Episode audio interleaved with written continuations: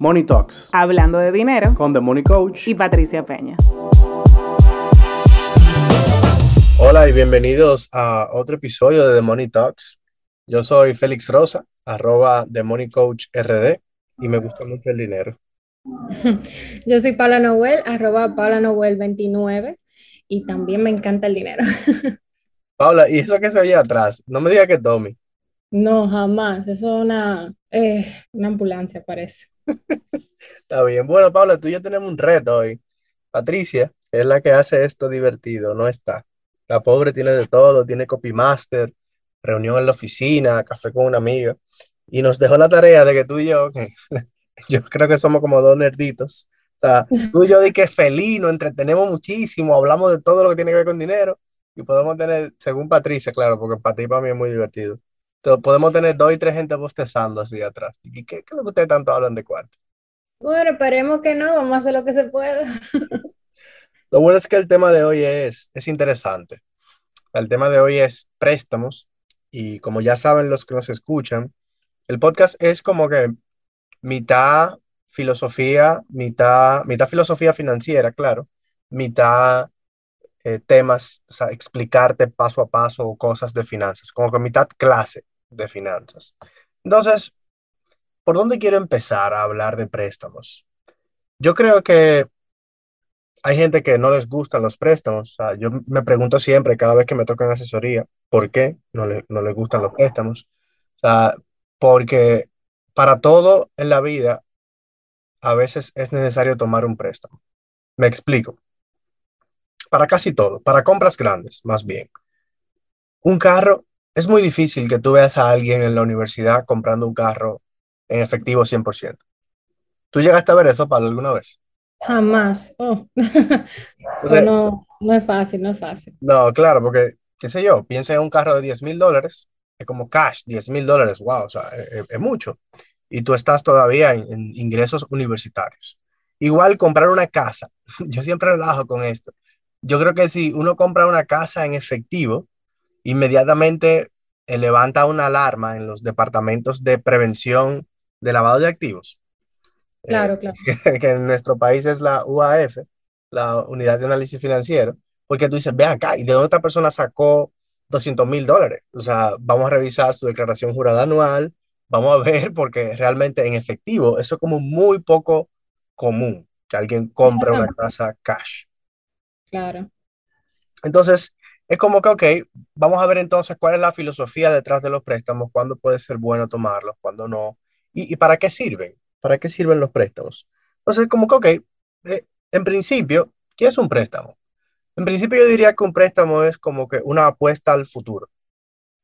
Es como que si, si eres, si son tú y tu pareja, vamos a decir, y hablemos del préstamo más normal, que es el préstamo de la casa, eh, un banco o una institución financiera confía en el ingreso futuro que ustedes pueden tener y les dice, en vez de ustedes ahorrar peso a peso lo que cuesta la casa, ahorren el 20%.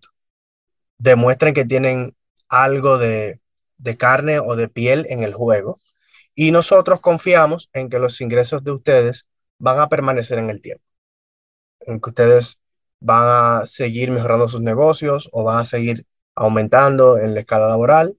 Y por eso, una casa que quizá ustedes puedan ahorrar para comprarla en el 2040, nosotros como banco te podemos prestar hoy, en el 2022, apostando a que ese ingreso va a venir y que todos los meses tú vas a, a pagar la cuota.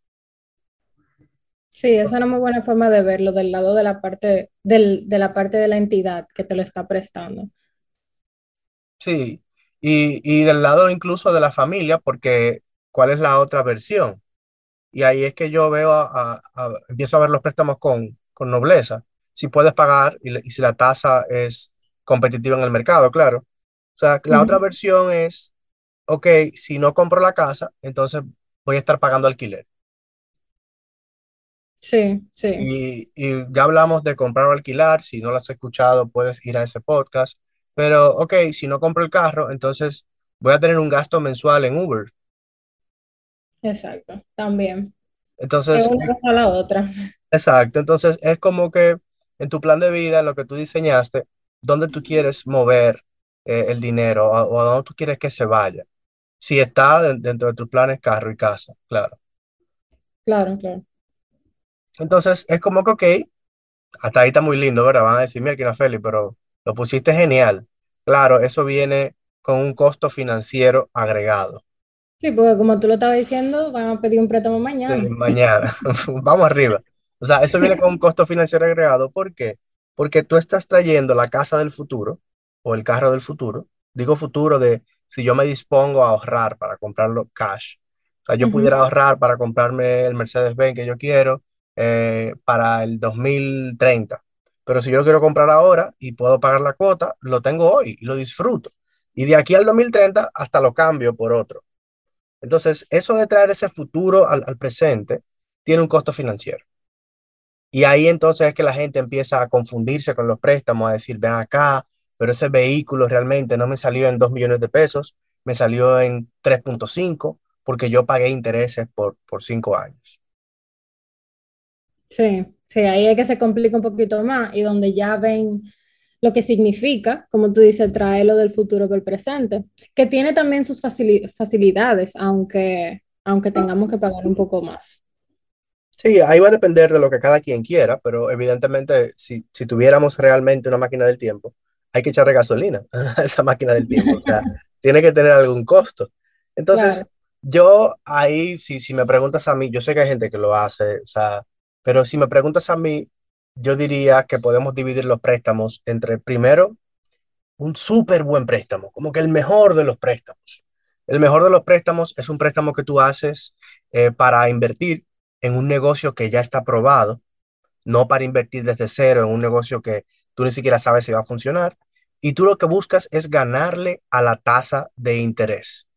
O sea que si te van a prestar a un 14% de interés anual, tú lo que tienes que buscar es con tu negocio ganar más de un 14% para tú poder pagar el préstamo y que tu negocio crezca. Sí, me encanta. Así, así sería ideal, como tú dices. Sí, sí. Y, y ahí, ojalá que pase siempre, ese préstamo se paga casi solo. Es una deuda súper buena. Exactamente. Sí, porque por ejemplo, están los casos de, creo que el que más resuena en ese tipo de situación son los de bienes raíces. Exacto. Que efectivamente eso es lo que pasa, que compran, piden prestado para comprar un inmueble, eh, lo ponen en renta y la renta lo que debe hacer es que pague por sí sola el, la cuota del préstamo. Y bueno, ojalá sobre más para tener también el retorno propio. Sí, e, en el, en el mundo ideal, cuota y lo que cobras de renta es igual. Uh -huh. Algo importante, gracias Pablo por ese ejemplo tremendo, es, es, como el ejemplo más sencillo de verlo. Es como que, ok, yo compro un apartamento eh, que me rentan en 800 dólares y la cuota del préstamo es 800. Pero a, aquí no venimos como a pintarte pajarito en el aire. En el préstamo normal, en, en el más común, que es 20% de inicial, 80% de préstamo, eh, eso nunca va a ser así y aquí empezamos a un chin de la clase de, de, finanzas dentro del podcast, es que lo que tú tienes que hacer es llevarlo para allá, tú haciéndoles abonos a capital al préstamo. Sí. Para que la cuota sea lo suficientemente pequeña para que se iguale. Exacto. A lo que tú cobras de renta. Exactamente, porque así sería un, un negocio ya rentable y que y que bueno, una vez se termine de pagar el préstamo, por ejemplo, entonces ahí sí se logra conseguir el retorno todo para, para ti, por decirlo así. Pero primero, exacto, se tiene que hacer el trabajito de que primero conseguir el inicial, eh, ahorrándolo para poder eh, entonces conseguir el préstamo y como tú dices, ir haciéndole abono para reducir la cuota. Claro. Eh, eso me abre un, un escenario que salió en un reel en estos días que fue básicamente el, el reel que me inspiró a, a, grabar este episodio, que es que la gente no sabe que cuando abona capital puede tomar una decisión de dos. Puede tomar la decisión o de reducir el tiempo del préstamo o de reducir el monto de la cuota. O, sea, o una o la otra. Eh, y evidentemente cuando tú reduces el tiempo, lo que tú estás diciendo es, ok, yo voy a seguir pagando lo mismo, pero como ya yo le aboné 100 mil pesos, lo que va a pasar es que si mi préstamo le quedaban nueve años, ahora le pueden quedar ocho. Y la tesis que está detrás de eso es, yo quiero salir lo más pronto posible de este préstamo para yo poder meterme en otro préstamo. O para recuperar lo que pagaba de cuota y poder disfrutármelo. Exacto. Sí, porque al final eso es lo que uno, uno aspira, como poder salir del préstamo lo más rápido posible. Claro, así claro. tiene su cuota para atrás. Exacto. E- Es, como que cada vez que, no- y tú lo, tú lo has hecho en asesoría, cada vez que alguien nos dice, ok, ¿cómo yo puedo bajar mis gastos para que sean igual que mi ingreso? Lo primero que Pablo y yo miramos es, vamos a ver cuáles préstamos tú tienes, cuáles son los que más rápido se pueden saldar, porque así recuperas esa, esa cuota y eliminas ese gasto. Sí, cuáles abonos se le pueden hacer a ese préstamo y de poco en poco ir descartando para que recuperen esos, esos gastos y que se vuelvan en, que lo distribuyan en otra, en otra partida. Claro. Y entonces, Paula, haz el ejemplo al revés, donde tú decides no bajar el tiempo, sino bajar la cuota. ¿Cuándo aplica ese escenario? ¿Cuándo conviene? Eh, ¿y cuándo sería como la única opción buena de tú decir, me conviene más bajar la cuota en este momento? Ok, bueno, lo que explicó, lo que tú explicaste de que sea reducir el tiempo, conviene para entonces cualquier tipo de préstamo que sea, vamos a decir, tu vehículo, por ejemplo. Pero ya cuando estamos hablando del ejemplo que teníamos, de, igualar la cuota con la renta de un, de un inmueble, por ejemplo, eh, bueno, vamos a trabajar para que llegue a ese punto, porque mientras tanto, ok, podemos saldarlo más rápido, pero con, si yo reduzco el tiempo, lo saldo más rápido, pero entonces si la cuota es muy alta, me va a pesar en mis, en mi, en mi estado, no voy a poder pagarlo y eso va a crear un déficit. Ahora, si yo reduzco la cuota abonando la capital y, e igualo esas dos cosas, la renta y la, y la cuota, pues entonces se paga solo. Entonces, ese yo diría que sería uno de los que, de los escenarios que convendría más reducir el, la cuota. Y una vez ya esté igual, una vez ya se pague solo y se le puede hacer más abonos a capital, pues entonces vamos a reducir el tiempo. Claro. O sea, sí, 100%, 100%. Yo te diría que solamente hay dos escenarios donde conviene reducir la cuota. El primero, ¿y por qué no soy tan partícipe de reducir la cuota? Porque lo que pasa con reducir la cuota es lo siguiente, que el préstamo tú lo sigues saldando en el mismo tiempo inicial. Entonces, si el préstamo era de 10 años y tú le haces un abono y reduces la cuota, es como que tú sigues saldando los mismos 10 años, pero quizá en vez de pagar 15 mil pesos, ahora pagas 13. Y ahí empieza el cerebro, que al cerebro le encanta hacer eso, a mí me pasa, me imagino que a ti te pasa también, Paula. Patricia es a una de las personas que más le pasa. Es como que, ok, ya yo tengo dos mil pesos extra que no tenía antes disponible, ¿qué hago? O sea, ¿dónde los pongo? Y, y créanme, normalmente no es, bueno, déjame invertirlos. O sea, esa es como que una de las últimas eh, opciones que uno piensa. Entonces, primero empezando por ahí. Y segundo, es como que, ok, tú estás abonando, pero entonces, ¿para qué abonaste? Si el préstamo lo vas a saldar en el mismo tiempo, como quiera. Uh -huh. Entonces, cuando hay un ingreso que básicamente te cubre la cuota, ahí sí, aplica súper, bastante. Y también aplica cuando de repente pasa una crisis, vino un problema o en ese momento el negocio no está tan bien como tú quisieras que esté y entonces tus gastos están por encima de tus ingresos. Y ahí tienes que hacer un poco de rejuego y decir, bueno, yo voy a tomar esto para yo ajustar mis gastos a mis ingresos. Pero fuera de ahí, exacto. Pero fuera de ahí realmente no conviene. O sea, no, no conviene porque tú terminas pagando lo mismo. Y es importante diferenciar lo que es abonar a capital bajando la cuota y lo que es pagar cuotas por adelantado, que son dos cosas diferentes.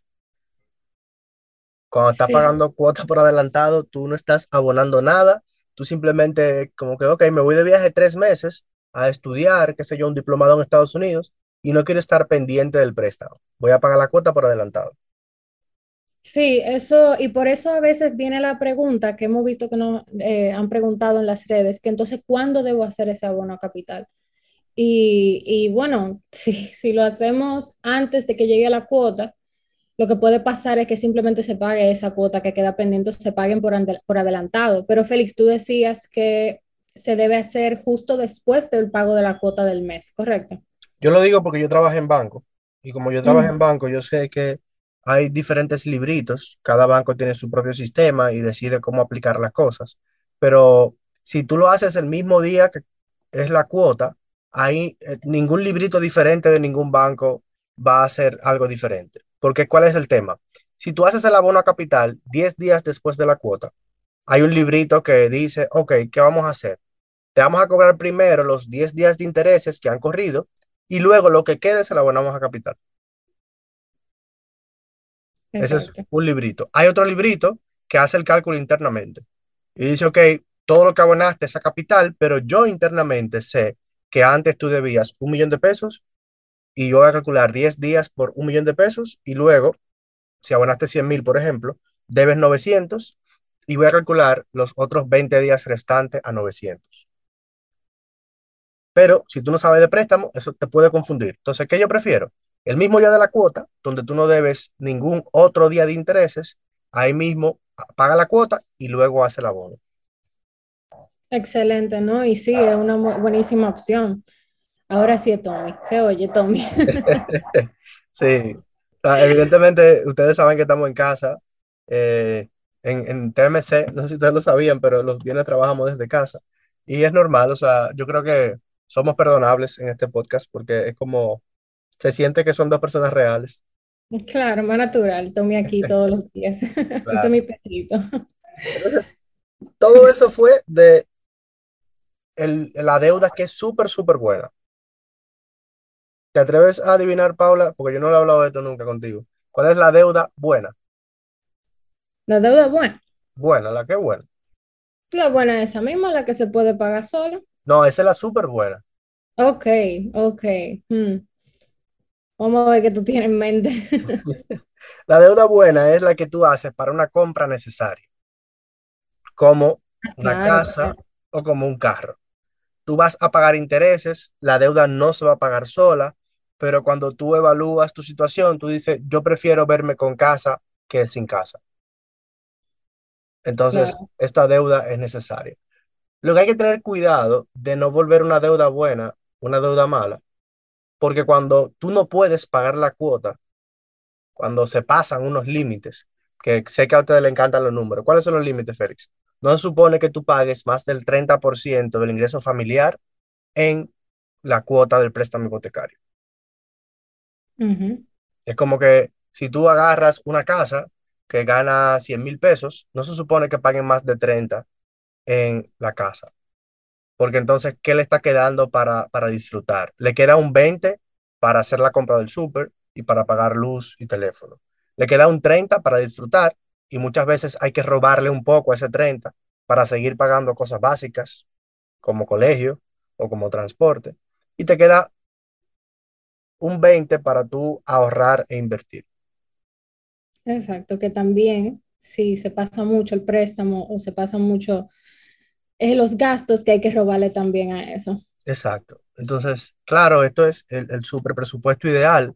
Si te perdiste con los números, estoy hablando del 50, 30, 20, pero que del, del 100% que pertenece a, a la parte del 50, hay un 30 que es solamente para el pago de casa, que es muy probable que sea uno de los gastos más altos que tengamos en nuestra vida.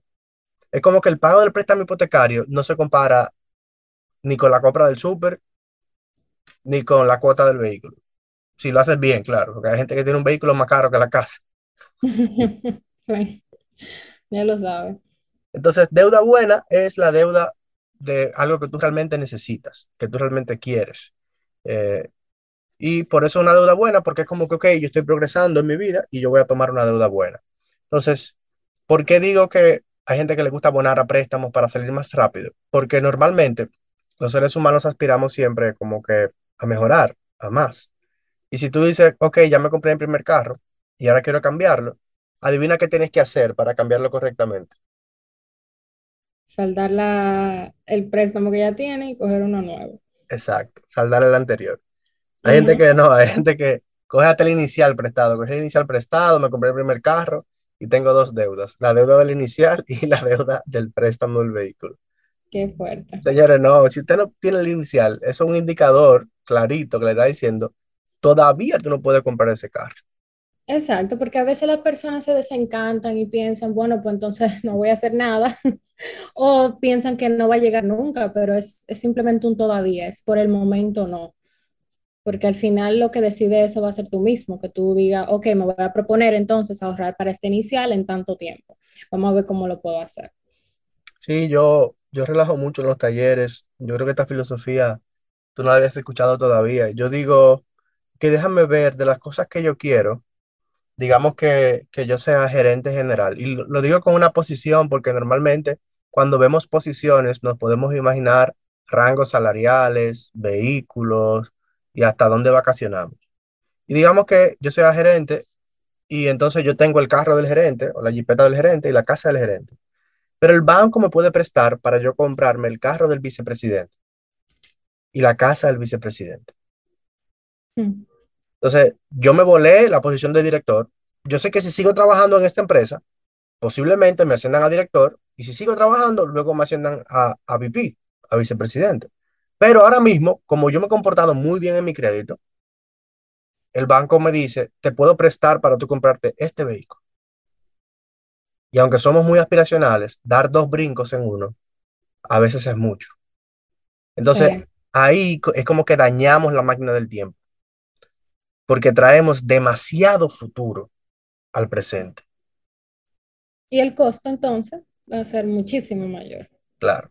Entonces, ahí te olvidas del 50-30-20, no hay manera de disfrutar, porque la cuota de tu vehículo y la cuota de tu casa es tan alta que no te queda, ni para tú ir a un restaurante, ni para pedir un chin de delivery. Y normalmente hay pocas cosas que te pongan tan de mal humor como la falta de cuarto. Así mismo en Dominicana, la falta de cuarto pone a la gente de mal humor, Claro que sí, estoy en olla. claro. Entonces no caigan en, esa, en ese gancho porque aunque es muy chulo y es posible que ustedes digan, conchole, pero si el banco me lo está prestando, aparentemente es porque yo puedo pagarlo. No, no hagan su propio cálculo. Siéntense a tirar números. O sea, de hecho hay una historia. Yo voy a relajar mucho porque yo este sueño lo había botado, lo había botado porque me molesté mucho cuando tuve que soltarlo eh, y ahora lo estoy recuperando. Yo me había comprado un Mercedes, Paula, en el 2018 Ujú. y ya, o sea, yo sabía cuánto iba a pagar, ya tenía, el- yo tenía incluso mi vehículo en venta y tenía por encima de la venta de mi vehículo cuatrocientos mil pesos más ahorrado para el inicial. Ok, ok. Patricia estaba montada en la idea, o sea, todo, o sea, todo, todo iba corriendo muy bien. Ya teníamos como un año coqueteando con la idea. Y en una, Patricia me dice, pero ven acá, o sea, por lo estructurado que yo soy, nosotros siempre lo hemos manejado por presupuesto. Y por presupuesto y por enseñar, yo también siempre he querido como que Patricia aprenda algunas cosas, aunque el ingreso sea de los dos, todo lo que hay en la casa de los dos, pero yo quiero que ella aprenda algunas cosas, como por ejemplo, acumular un chin de inicial para su vehículo, por ejemplo. Claro. Entonces, es como que, ok, perfecto. En ese momento ella me dice, y le explico eso para explicarle la historia. Tú sabes que yo tengo como un año apoyándote con la idea, pero ahora no me cuadra. Y yo explícame. Le digo, baby, explícame, baby. ¿Tú sabes por qué no me cuadra? Porque hay veces que en la casa no hay comida. Entonces, ¿cómo es que tú andas en un Mercedes-Benz? O sea, yo también voy a andar, yo voy a lo de ti con un Mercedes-Benz. Pero en la casa la nevera está vacía. O sea, yo creo que tú me expliques eso. Y, y eso obedecía a que determinamos un presupuesto y cuando ese presupuesto se agota, nosotros tratamos de hacer magia y de cocinar lo que sea la gaveta para uno poder, porque si uno se lleva, la tarjeta está ahí, dale para allá y cada vez que se vacíe algo, simplemente ve al súper. Pero también, si estamos hartos de comer de la comida de la casa y queremos pedir un delivery, aunque haya, que me ha pasado muchas veces, estamos hartos que no pasa, aunque haya comida en la nevera, pide delivery. Sí, a todo le pasa eso, claro. Entonces, entonces era como que no, yo voy a controlar esto con presupuesto. Y si se agotó, se agotó. Pero hay algo en lo que Patricia es muy dura, ustedes lo saben porque ella es participante del podcast, que es comunicando perspectivas. No solamente comunicando, comunicando perspectivas. Y ella me dijo, ¿te cuadra? ¿Te cuadra que andemos en un Mercedes-Benz y en la nevera no haya comida? Hmm. Tu respuesta fue instan- instantánea, me No, imagino. muy molesto, pero yo le dije que no, que, que no me cuadraba.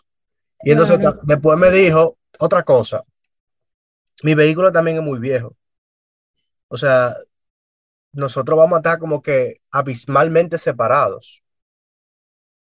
O sea, te cuadra que tú andas aquí y tu esposa ande aquí. claro, claro. Y fue como que, o sea, esas son de las cosas que cuando uno se casa, hombre, mujer, esos primeros años de ya, ya no somos dos, somos uno. eh, esos son la- las, el tipo de conversación donde empieza como a hacer clic, como que mira, no es verdad. O sea, ya, o sea, no, o sea, es como que mira, Patricia no andaba en un cepillo, pero dije, mira, o sea, yo ando en un Alexo y Patricia anda en un cepillo.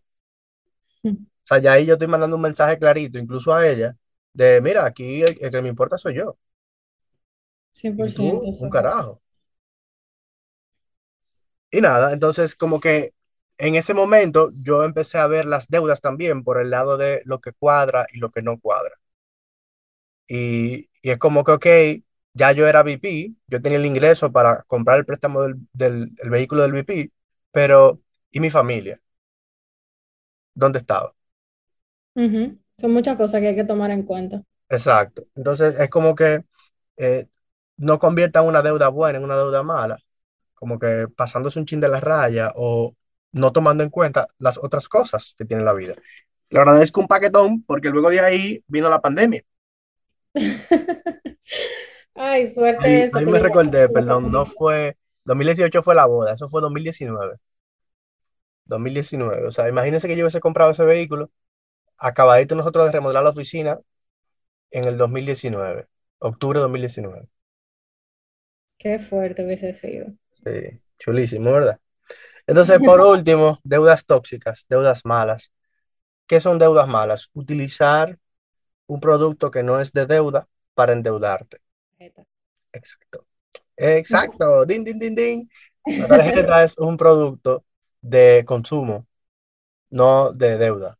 Es un producto de pagar, no de endeudarte, no de tú transferir balances de un mes a otro. Entonces, si tú tienes fácilmente un préstamo a un 18, ¿para qué vas a utilizar un producto de consumo y de pagar para endeudarte y pagar un 60? Es lo mismo, oye, una comparación que te tiene que abrir los ojos cuando tú lo escuchas. O sea, con esto no, con la tarjeta no. No, claro, claro, es como que, ok, son tres veces más. Demasiado, Ah, ¿Por demasiado. qué? ¿Por qué? Deudas con prestamistas también son tóxicas. Es como que si tienes la banca formal, ok, mi crédito se dañó, Félix.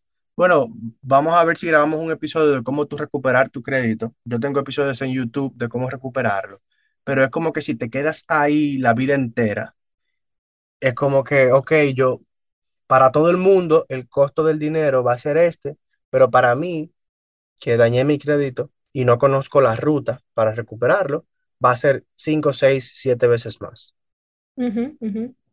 Y que no te va a ayudar a recuperar el crédito tampoco. O sea, no te está ayudando ni de una ni de otra forma. Para nada, es como que el, el peor de los mundos. Tu dinero te Ujú. sale más caro, o sea, comprar casa, comprar vehículo, sacar una línea de teléfono para lo que sea, hasta echar gas te va a salir más caro y no vas a recuperar tu crédito. Sí, exactamente.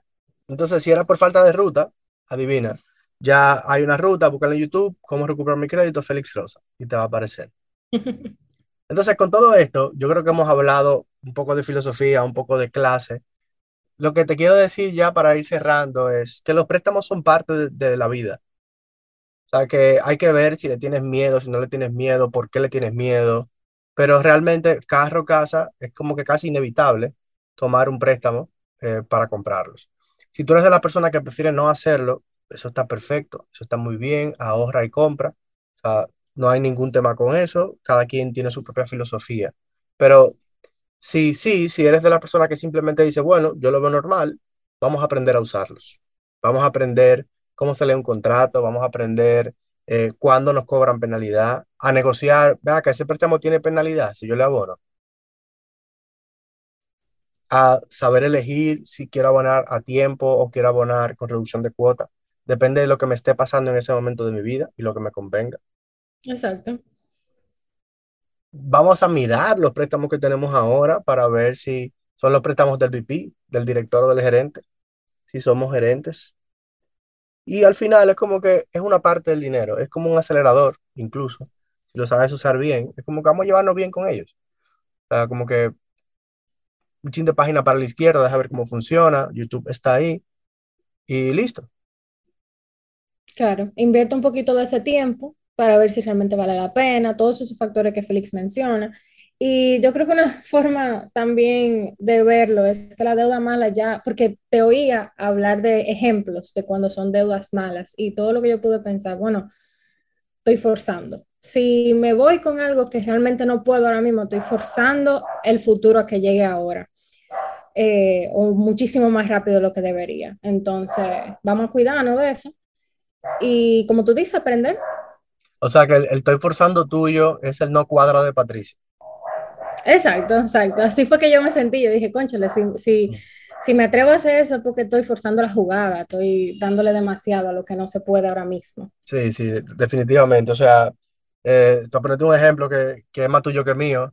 Ok, yo tengo presupuesto para irme para Colombia, pero el banco me presta para irme para Europa de viaje. Buenísimo ejemplo, claro. Estoy forzando. Mira, ahora mismo hay un banco que tiene tasa cero, pero estoy forzando. Un poco, digamos que sí. Me puse a pensar con la tasa cero. Bueno, realmente sí, se toma en consideración, pero es que, oye, hay una cuota que hay que pagar como quieras y si tú no puedes, espera un ratito. Estoy forzando. Le vamos a poner este episodio, estoy forzando. ¿Cómo saber si estoy forzando? el nombre. Entonces, nada, señores, los dejo con, con la anécdota del, del, Mercedes. Y en ese momento quizás yo no estaba forzando, pero a nivel de familia, estaba forzando. Mm. Entonces, identificaron que estaban forzando, échese para atrás. Exacto, exacto. Paula, gracias por estar aquí. De nuevo, yo soy Félix Rosa, arroba de Money Coach RD. Yo, Paula Noel, arroba Paula Noel 29. Y señores, no force. Fácil. Bye.